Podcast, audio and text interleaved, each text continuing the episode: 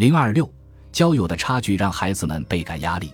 此外，图景教授还谈到了交友的差距，朋友的数量，换言之就是人际关系网的丰富程度，直接关系到人的价值。一个人没有朋友，就意味着没有人愿意和他交朋友，是因为他缺乏人格魅力。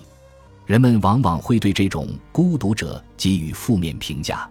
越来越多的人认为，一个人朋友的多少决定了他是否有价值。我们可以轻易从 SNS 上看到一个人的朋友数。如此一来，也会不由自主在意别人对自己的评价。Twitter 的粉丝数、Facebook 的点赞是公开的。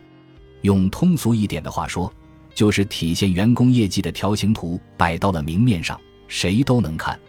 如果衡量一个人的标准是业绩，那么不管这个人性格多么好，外界对他的评价大概也是工作不行呀，不能重用。而如今的孩子们也同样面临这样肤浅的评价。此外，交朋友也不只是人数越多越好，还要看这些朋友是谁，或者说是哪一类人。有时乍一看，这个人的朋友很多，但如果这些朋友都是周围人眼中不合群、令人讨厌的人，那么可能连带自己也会被贴上性格不好的标签。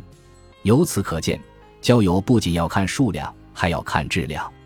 孩子们不仅要交更多的朋友，还要考虑他和朋友们究竟属于哪个阶层。